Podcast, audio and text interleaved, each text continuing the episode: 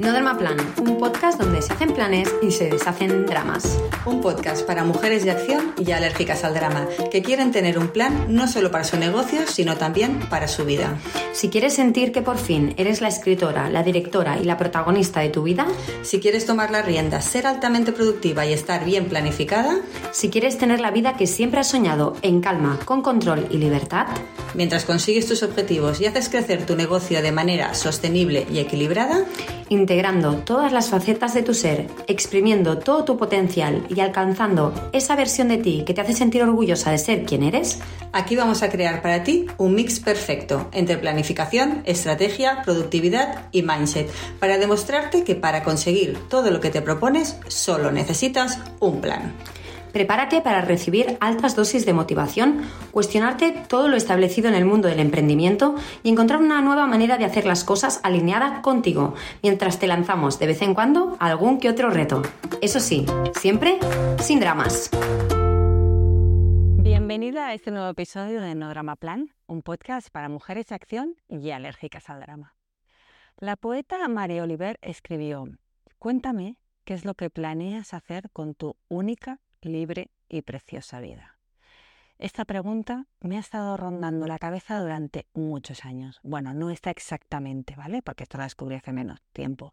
Pero tipo de preguntas así me han vuelto loca durante los últimos años.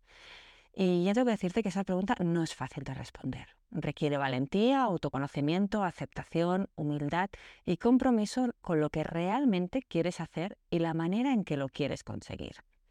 Si os digo la verdad, saber lo que planeaba hacer con mi única, libre y preciosa vida no ha sido un camino fácil. Y menos aún actuar en consecuencia para conseguirlo. Para mí, ha implicado cambiar radicalmente en muchas cosas. Algunas muy visibles, porque afectan como a grandes áreas, por decirlo de alguna manera, a grandes áreas de la vida como eh, decisiones de tipo de trabajo que hago, dónde vivo o el consumo que hago en mi día a día o cómo educamos a nuestros hijos, por ejemplo. Pero otros son más sutiles, porque tienen que ver con aspectos más internos de una misma. No son visibles, no son palpables, pero impactan brutalmente en tu día a día, en tu felicidad. Me refiero a la manera en que tomas las decisiones de tu vida, en cómo gestionas tu tiempo y tu energía. Es muy probable que hacer cambios en el primer grupo de cosas, trabajo, casa, educación, consumo, también te lo hayas planteado tú un montón de veces. Algunas cosas te habrás atrevido a cambiarlas, otras no. Son cosas como más normales de plantearse. Pero el segundo grupo de cosas ya cambia, ya cambia. Plantearse bajo qué premisas vas a tomar decisiones, cuáles son los principios en los que te anclarás para saber a qué decir que sí y a qué decir que no en tu vida, y dónde tiene sentido que dediques tu tiempo, es algo que reconozco que es más raro. Pero déjame que te haga unas preguntas, son tres, fáciles. ¿Alguna vez te has sentido que estás sobresaturada, ya sea en el trabajo o en la vida personal, pero que a la vez te sientes, mm, por decirlo de alguna manera, subutilizada? Por un lado estás desfasada y por otro lado te sientes poquita cosa, como que no estás haciendo nada realmente de valor. Dos, ¿Sientes que te dedicas a actividades menores que no te aportan a ti ni aportan realmente a los demás? ¿Sientes que estás siempre ocupada, pero que no eres productiva? Porque así es como yo me he sentido durante muchos, muchos años. Algo así como, como si estuviera siempre en movimiento, pero sin llegar a ningún sitio. Y tengo que decirte que esto me desesperaba. Mi búsqueda de salir de esta rueda de ratón en la que yo sentía que estaba viviendo es lo que hizo que poco a poco fuera entrando en lo que yo en ese momento no sabía que era una nueva filosofía de vida. Me refiero a una vida basada en los principios del esencialismo. Si todo esto que te estoy contando te está gustando, si tú también te has sentido o te sientes así, entonces mi consejo es que te quedes porque este episodio es para ti. Pero antes de entrar a profundizar en el contenido de hoy, quiero recordarte, como cada semana, que tú y yo tenemos un planazo mensual al que no puedes faltar. Me refiero, ya lo sabes, a El Planazo, la comunidad de Planifica y Vencerás. Un espacio para mujeres ambiciosas, exigentes, luchadoras, creativas, pasionales y sí, intensitas. Somos mujeres que siempre tienen hambre de más. Nos gusta el desarrollo personal, el autoconocimiento y sobre todo ser altamente productivas, porque queremos trabajar menos pero mejor, estar mejor mm, organizadas y ser más eficientes, construir un negocio sólido y estable, poder vivir de aquello que nos hace sentir a gusto con nosotras mismas, disfrutar más de nuestros días, tener más tiempo para nuestra familia, amigos, hobbies y esto es lo que es el planazo, porque cada mes te servimos en bandeja todo lo que necesitas para trabajar menos, pero mejor. Formaciones, masterclasses, herramientas, recursos, trucos y servicios de consultoría en vivo para resolver tus dudas. Y todo esto por 25 euros y sin ningún compromiso. Si te mola, te quedas. Y si no, te vas. No hay que dar explicaciones. En las notas del episodio te voy a dejar el enlace para que eches un vistazo al planazo con todo lo que tenemos preparado para ti para este mes y todos los contenidos de los meses pasados al que, a los que también tienes acceso inmediato entrando hoy. Venga, a ver si te animas y te vemos dentro. Y ahora ya sí, vamos al lío. Soy Miriam, por cierto, la morena. El 50% de Planifica y Vencerás, nuestra agencia especializada en planificación donde unimos la estrategia, el mindset y la productividad para ayudarte a crear un ecosistema con tu vida y tu negocio que esté equilibrado y sostenible para que te permita tener más tiempo y disfrutar más de tu día a día. Y ahora sí, venga, vamos a empezar. Las que me seguís desde hace tiempo ya conocéis, porque en algún otro episodio ya os hablado de todo esto, de mi obsesión por simplificarme la vida.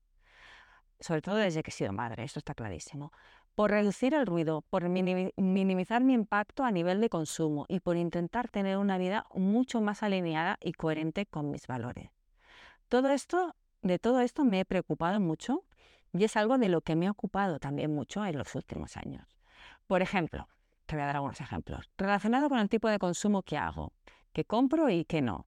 Como ya os expliqué en el episodio de Un año sin compras, que te lo voy a dejar abajo linkado por si aún no lo has escuchado, Llevo un año dentro de todo de un reto personal de, no comprar cosas, ¿vale? Que me está ayudando mucho a analizar y entender bien cómo compro y qué es lo que realmente consumo por necesidad y qué por impulso. Si nos centramos, por ejemplo, en, donde vivo, ¿no? donde quiero vivir, hace cuatro años eh, Rubén y yo decidimos dejar la ciudad y mudarnos a un pueblecito, le llamamos la aldea, que no tiene apenas servicios, ¿vale?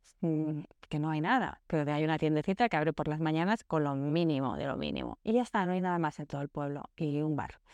Em, vale, pero sí es que estamos rodeados de bosque, porque sentimos que para nosotros, y para el tipo de crianza que queríamos hacer de, nuestro, de nuestros hijos, era más importante estar en contacto con la naturaleza diariamente que tener a mano estos servicios. Que esto para nosotros no nos importaba tener que movilizarnos para tenerlos al alcance. Y así con todo, una cosa detrás de la otra. Pero todo aquello que sentía o que siento que no está alineado conmigo y que no me hace sentir bien, es algo, es algo que intento analizar, y eso sí, con valentía, ¿vale? Es decir, lo analizo con valentía porque eh, luego me tengo que ocupar de realizar los cambios necesarios para poder mejorar mi vida. Si realmente no te enfrentas a, estas incomodidades con valentía, no te vas a dar las respuestas que igual realmente necesitas para realizar los cambios que necesitas. Vale, como ya te imaginarás, todos estos primeros aspectos que te estoy ahora analizando em, y que te he comentado pertenecen al primer grupo de estos elementos más obvio, trabajo, vivienda, consumo, ¿sí? Pero la cosa empieza a complicarse cuando una vez yo ya había identificado que necesitaba cambiar, que necesitaba cambiar de estas áreas e hice los cambios que necesitaba, pero vi que me seguía sintiendo que seguía sintiendo que había algo que no estaba bien, seguía sintiendo que no estaba alineada conmigo misma, que mi vida seguía sin llenarme y empecé a darle vueltas y más vueltas a por qué leches, perdona que hable así, me sentía, me seguía sintiendo así. Hasta que un día, eh, estos días son los días oscuros, ¿eh? son los días en los que no realmente no te apetece estar, pero que son días que pasan y que hay que transitarlos, ¿vale? Pues un día con toda mi vulnerabilidad a flor de piel, fui capaz de reconocer que la, razón no era otra más que yo sentía que el impacto que estaba teniendo eh, mi vida, ¿vale? Estaba muy lejos de ser eh, de estar alineada con mi verdadero potencial. ¿vale? De golpe lo vi muy claro y no solo lo vi claro, porque yo creo que igual ya lo estaba viendo, pero de golpe me atreví a reconocer que no estaba haciendo todo lo que debería para aportar algo al mundo. ¿vale? No nos educan para creer que todos tenemos algo que aportar al mundo. Nos educan para creer que tenemos que cumplir eh, órdenes, por decirlo de alguna manera, seguir eh, caminos establecidos y no cuestionarnos demasiadas cosas. ¿eh? ¿Vale? Pero yo lo que sentía es que estaba perdiendo mi tiempo, estaba dedicando mi energía a cosas que me alejaban de, lo que daba sentido a mi vida, de lo que daba sentido a, a, para qué había venido yo aquí, ¿no? ¿Cuál era mi propósito? Y entendí que mi capacidad de mejorar, aunque sea un poquito este mundo, ¿vale? No se trata de que todos tengamos que ser Gandhi y cambiar millones de cosas y la vida de millones de personas. Aunque solo fuera cambiar un poquito este mundo y de tener una vida plena y feliz, esto yo, con la vida que estaba llevando, eh, no lo estaba consiguiendo, se estaba diluyendo. Era exactamente eso lo que me estaba generando tanta frustración y me drenaba toda, toda, toda mi energía.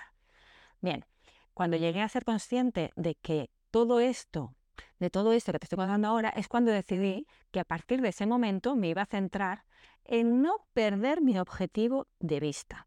¿vale? Es decir, vale, Miriam, eh, tú has venido, aunque solo sea en pequeña escala, a hacer esto en la vida, ¿no? a acompañar a mujeres a conseguir vivir de una manera mucho más alineada con sus valores, a tener una vida mucho más afinada con cómo quieren vivirlo, a que se cuestionen qué tipo de negocios quieren tener y qué tipo de productividad quieren vivir.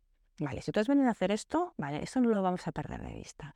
Esto lo vamos a tener siempre presente, vamos a tener muy, mucho foco en lo que queremos conseguir.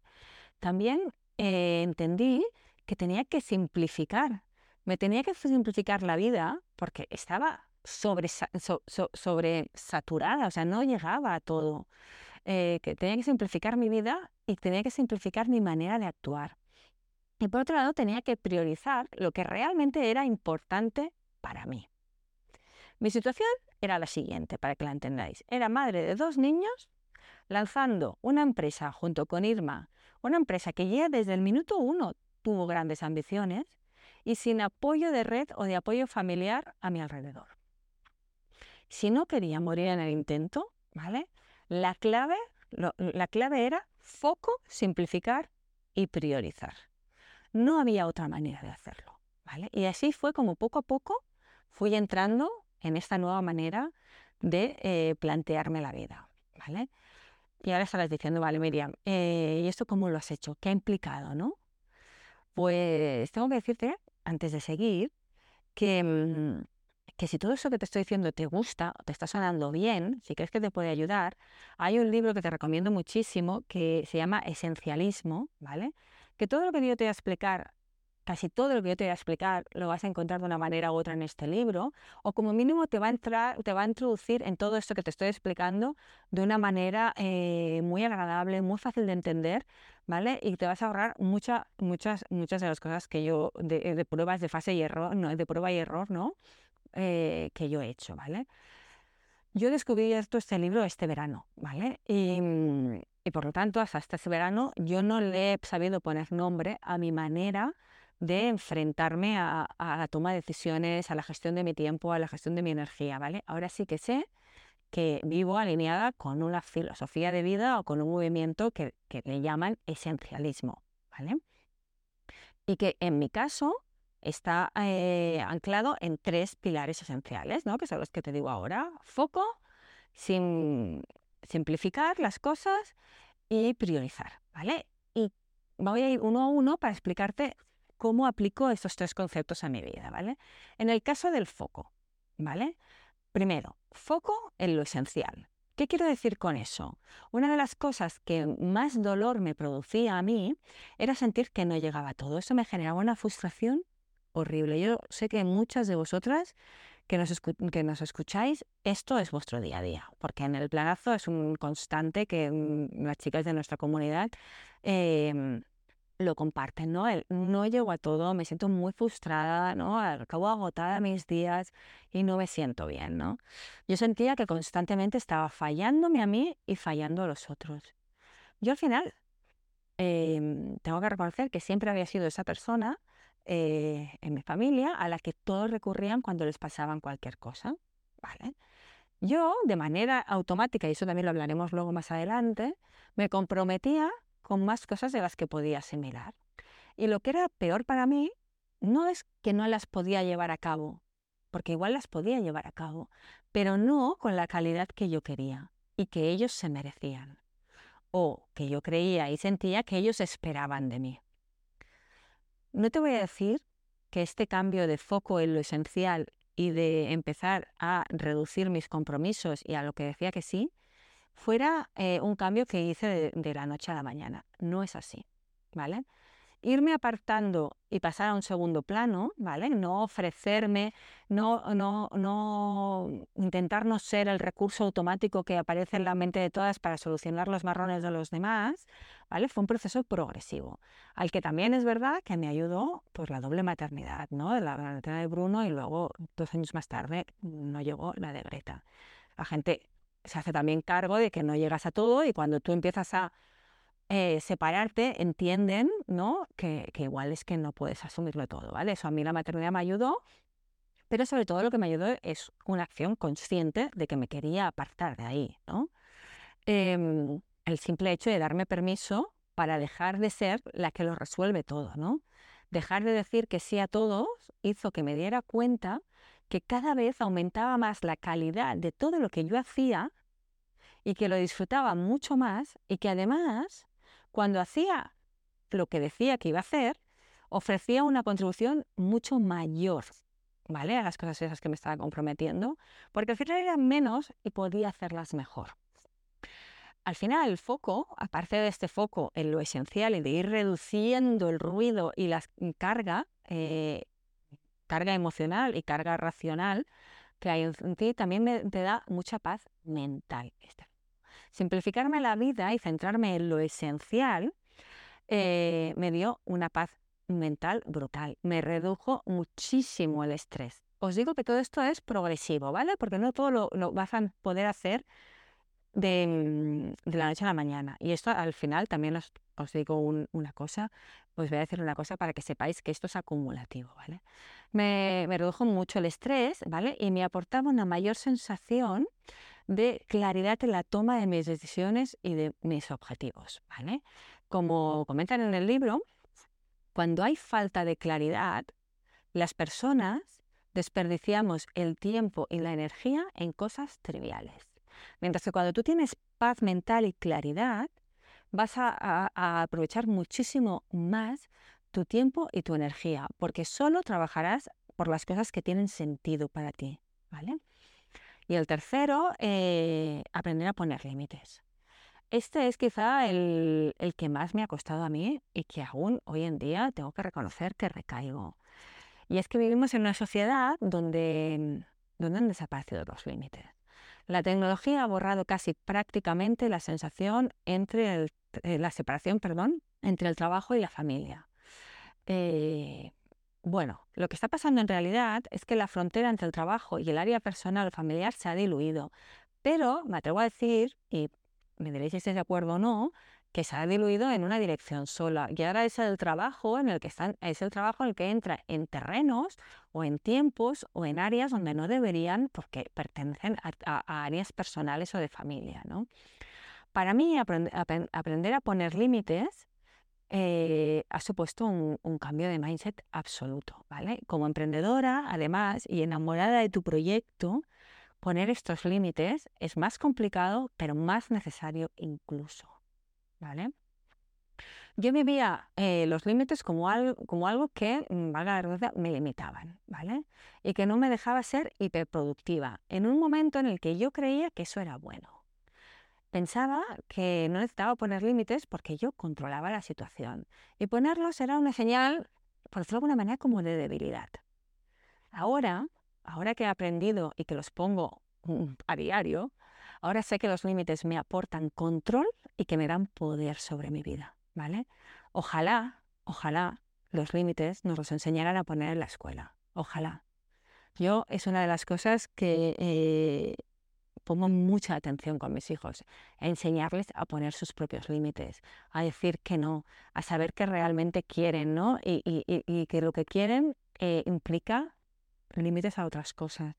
Eso ojalá nos lo enseñaran en el colegio, pero no es así y en mi caso lo tengo que aprender de bastante mayorcita. Vale, el primer punto era el foco. El segundo punto era el tema de simplificar. Vale, ¿qué quiere decir simplificar? Simplificar, una de las cosas a las que me refiero es eliminar, eliminación del todo lo innecesario. Este punto, que puede tocarse más con elementos propios de una vida más minimalista, hay cosas que sí, que van a tener eh, contacto con eso, pero hay que llevarlo un poquito más allá. Se trata de la eliminación de elementos innecesarios en nuestras vidas, ¿vale? Ya sean de posesiones materiales, ¿vale? Que eso sería más relacionado con el minimalismo, ¿vale? Como de actividades superfluas o relaciones tóxicas. Elimina todo lo innecesario, todo lo que no te sume, todo lo que no te aporte para tener la vida que tú quieres y conseguir los objetivos que tú quieres.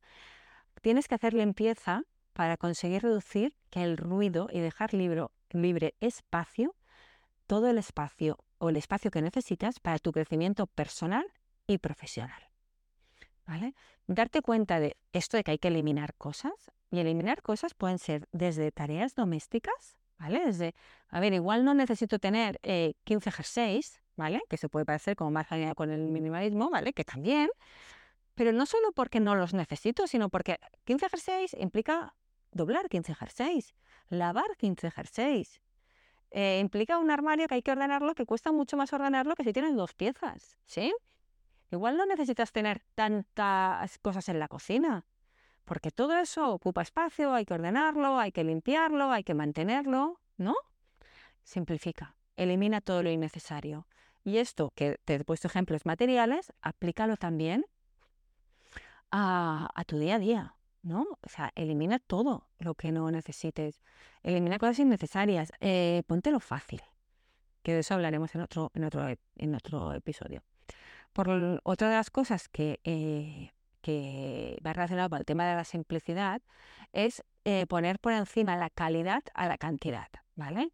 Este punto que puede parecer muy obvio, tengo que reconocer que fue uno de los que más me costaron, porque en un momento en el que se premia la hiperproductividad, como he dicho antes, decidir que vas a reducir sustancialmente todo lo que vas a hacer en pro de la calidad no es fácil, porque se da por hecho que una cosa no va en contra de la otra. O sea, se da por hecho que somos superwoman y que todo lo vas a hacer y todo lo vas a hacer bien. Cuando en realidad es que sí que, sí que, sí que va uno en contra de la otra, una de las cosas en contra de la otra. Calidad y cantidad, todo a la vez y mucho no puede ser. ¿Vale? Así que ahora busco hacer muchas, pero muchas menos cosas, pero que estas que hago, las hago siempre mucho más enfocadas y con un compromiso mucho mayor. Otra cosa que aplica al tema de, la de simplificar. Menos opciones y más efectividad. Eso está relacionado con el punto anterior. Al reducir la cantidad de opciones o de decisiones que tomo a diario, he podido mejorar mucho mi efectividad. Y, para que esto eh, me resulte fácil, hace tiempo que me he dado cuenta que mi cerebro ha automatizado lo que yo llamaría las decisiones más triviales.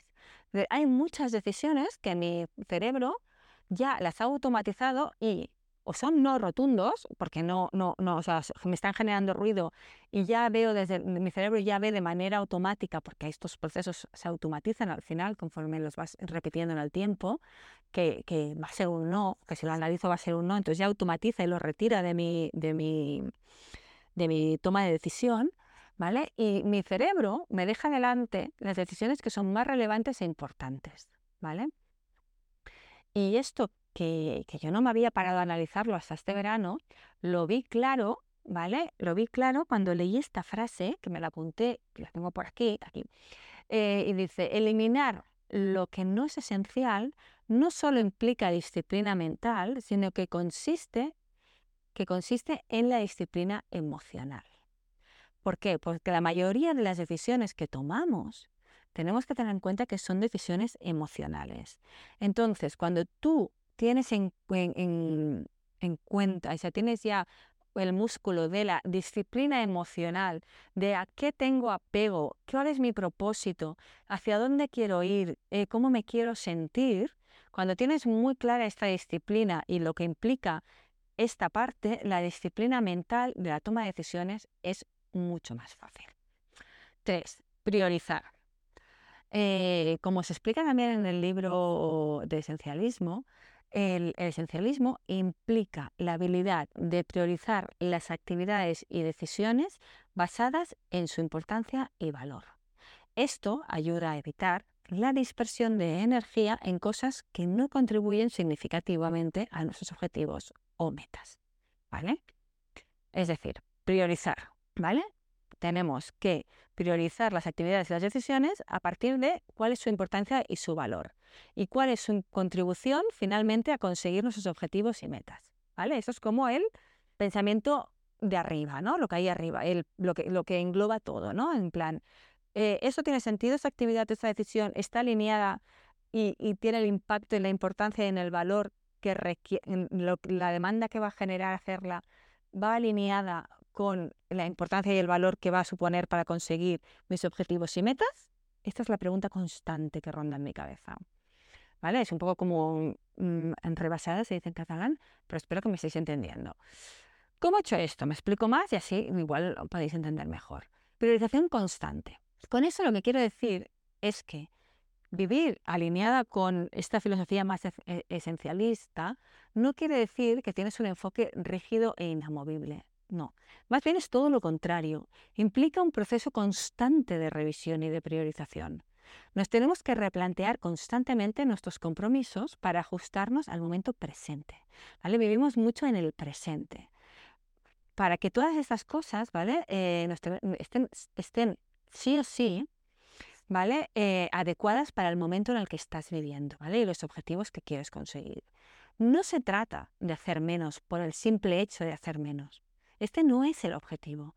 Consiste en invertir de la manera más inteligente posible el tiempo y la energía que tienes para poder em, dar tu mayor contribución al hacer solo lo que es esencial, ¿vale? Por eso quiero hacer menos cosas, no por el simple hecho de hacer menos cosas, sino porque quiero hacerlas mejor, porque quiero contribuir más, porque quiero que mi impacto sea de una calidad superior, ¿sí? Por eso hay que priorizar constantemente. Luego hay que vivir con planificación, no por default, no por defecto. ¿Qué quiero decir con esto? Y te voy a poner un ejemplo súper chorra, super, que me acaba de pasar hace media hora y he pensado, mira, justo de esto es lo que quiero hablar, ¿vale? Uno de los cambios más sustanciales que he aplicado a mi vida es dejar de tomar decisiones como una reacción automática, ¿vale? Ahora intento eliminar lo que no es esencial, ¿vale? Eh, para, para, lo que, para que lo que sí lo es fluya de una manera fluye de una manera mucho más clara y mucho más ágil, para que tenga más espacio lo que es un sí, ¿vale? Para que se me vea mucho más suave todo. Y con esto te voy a poner un ejemplo. Hace media hora he recibido un mensaje, un WhatsApp en el grupo del, del cole de los peques, donde dicen que el viernes hay una fiesta de cumpleaños de una nena. El viernes por la tarde es, la tarde que yo la, tenemos dedicada a los peques, ¿vale? Que no hay actividades extraescolares, que hay como que todo fluye mucho más abierto y que podría encajar perfectamente una fiesta de cumpleaños. En cualquier otro momento de mi vida yo hubiera contestado ya, sí, vamos a la fiesta, encaja. Yo ahora no he contestado sí. De hecho, probablemente voy a contestar no, ¿vale? ¿Por qué? Pues porque eh, esta fiesta a mí ahora mismo me supone ruido. O sea, yo las tardes de los viernes la quiero mucho más tranquilas. Quiero que si mis hijos están por aquí jugando por, la plaza del pueblo, se vayan a jugar al bosque, yo a la vez pueda estar leyendo el libro o haciendo cosas en casa más tranquilas. Quiero que todo nos fluya a todos de una manera eh, mucho más fácil. Quiero que no lleguen reventados a la, a la ducha y al baño porque luego ya todo es mucho más complicado. ¿Vale? Yo todo esto lo tengo planificado. Yo no tengo planificado el qué voy a hacer exactamente el viernes, pero sí tengo planificado qué tipo de vida quiero tener el viernes por la tarde. Entonces, si esa invitación se está mm, rozando con algo que ya sé que me va a impedir vivir la tarde de los viernes como queremos vivirla, ¿vale? Pues igual no es un sí automático, ¿vale? Entonces, si no me cuadra va a ser un no, pero yo en otro momento de mi vida, como sé que voy a poder, puedo ir, no tenemos nada, eh, hubiera contestado un sí automático, ¿vale? Esto se alinea con el siguiente eh, elemento que es muy básico en el tema de prioridad, de priorizar, que es decir no. No es una parte fundamental de esta vida más eh, esencialista, ¿vale? Eh, decir no de manera efectiva a compromisos como el que te estoy diciendo ahora y como muchos otros, a proyectos y a tareas que no están alineados con mis valores y mis objetivos, y mis objetivos principales. Esto me libera tiempo y sobre todo cuida mucho mi energía, que es lo que te decía yo antes, ¿vale?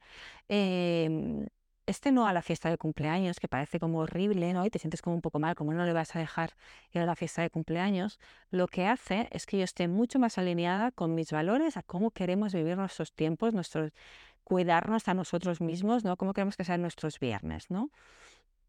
Y, me, deja que yo eh, me alinee mucho más a cómo quiero eh, gestionar mis tiempos, ¿vale?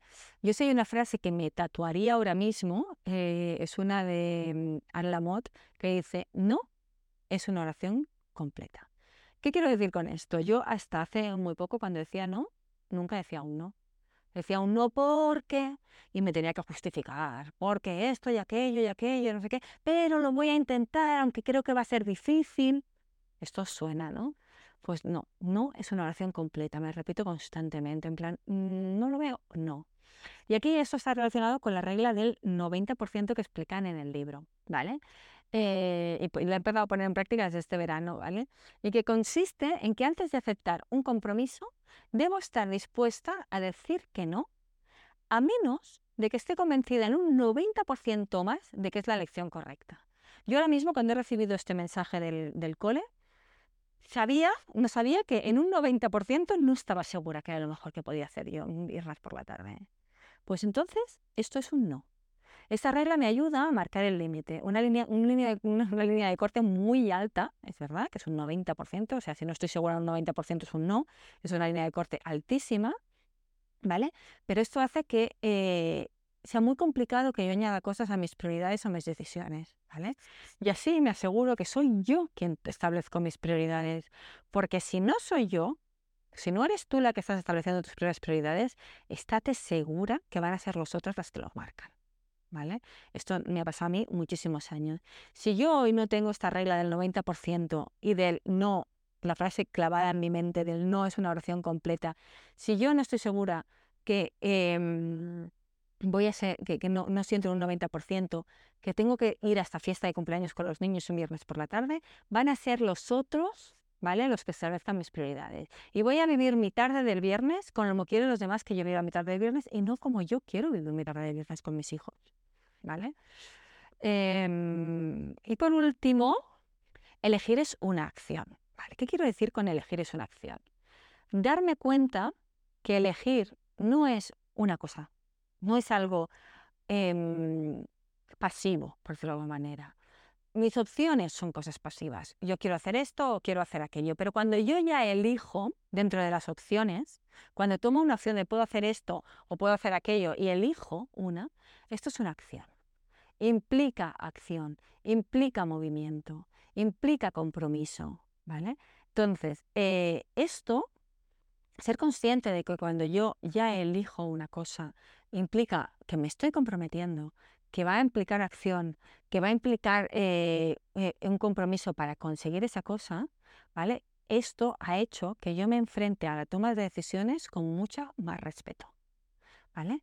Implica em, que yo me pare mucho a pensar si esto que quiero elegir es realmente lo que quiero elegir y lo que me va a llevar a ser coherente con mis valores, con la vida que yo quiero tener y con el impacto que yo quiero generar. ¿Sí?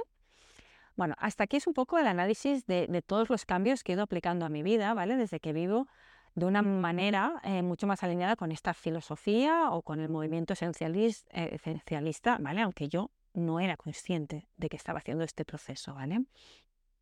Antes de acabar, quiero hacerte un, resumen, ¿vale? De lo que yo siento que han sido eh, las mejores cosas que me ha aportado a mi vida, que me ha provocado en mi vida este cambio, ¿no? Este cambio a la hora de tomar las decisiones. Eh, el primero es un impacto directo y yo diría salvaje en la productividad. Ha mejorado mi productividad muchísimo al permitirme concentrarme en las tareas cruciales, a evitar que, me disperse, que se dispersen mis esfuerzos en actividades menos importantes, al quitar el ruido de en medio. ¿vale? Ha aumentado un mogollón mi productividad. El nivel de satisfacción. Me siento mucho más satisfecha. Y ahora eh, sí que siento que estoy alineada con mis valores y que me voy acercando poco a poco a mis metas. Luego hay lo que os quería comentar antes del efecto compuesto que le llaman, ¿vale? Que consiste en vivir aplicando estos principios, ¿vale? Pero si tú estos principios los aplicas diariamente de una manera consistente, tienen un, un, un, efecto acumulativo a lo largo del tiempo, lo que, lo que te lleva a que vas a sentir que, que estás consiguiendo de una manera mucho más fácil el éxito en lo que tú quieres, sea el éxito, lo que tú crees que es el éxito para ti, y una satisfacción mucho más a largo plazo, ¿vale? Este efecto compuesto de ir eh, acumulando el efecto acumulativo de estos nuevos hábitos. Tengo un equilibrio eh, mucho más importante, mucho más sustancial entre el trabajo y la vida. Aplicar estos principios, aplicando estos principios, yo he conseguido tener un equilibrio entre mi vida mm, laboral y mi vida personal, eh, sintiendo que, estoy mucho más alineada, que vivo una vida mucho más plena y sobre todo mucho menos estresante. Y luego está el tema de las rutinas, ¿vale?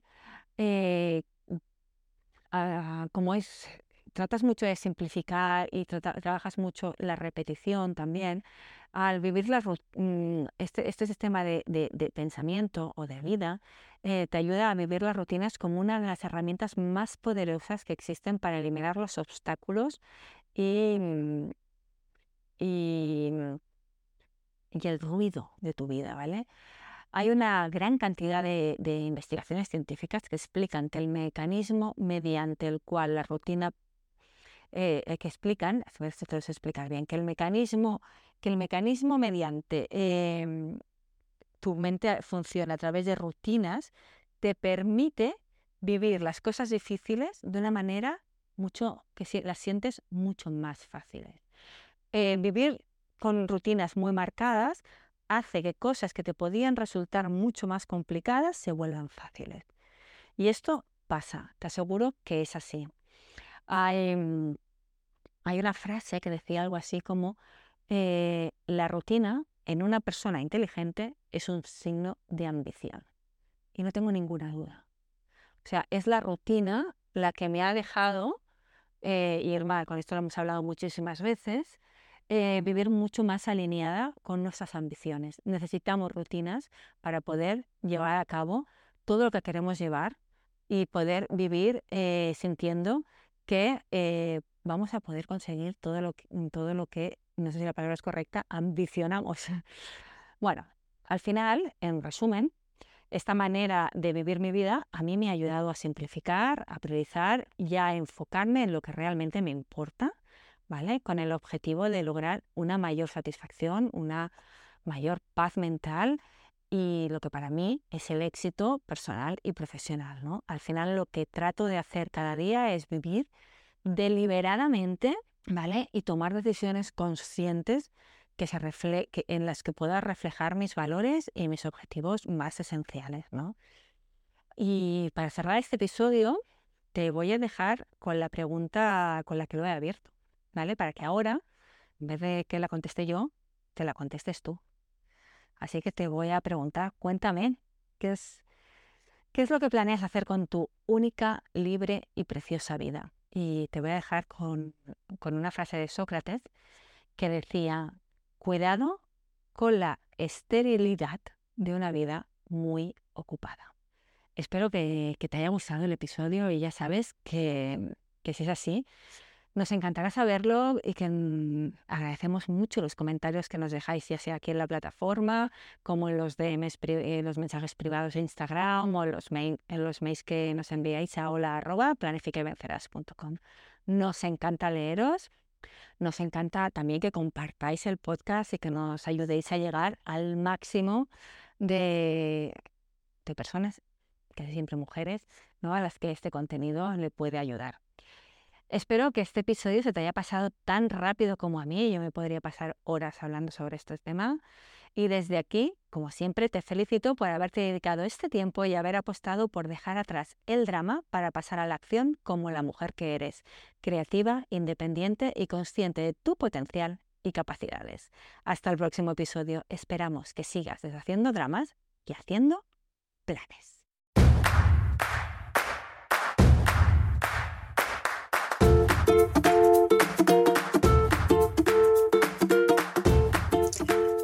Una cosita más, si lo que quieres es tener en tus manos el truco de toda mujer productiva, dejar de ir como pollo sin cabeza, ser capaz de ponerte objetivos y organizarte para conseguirlos y, quizá más importante aún, planificar tu día de manera eficiente, clara y simple, tienes que descargarte gratis ahora mismo el planificador, nuestro recurso gratuito para que consigas materializar todo lo que te propones.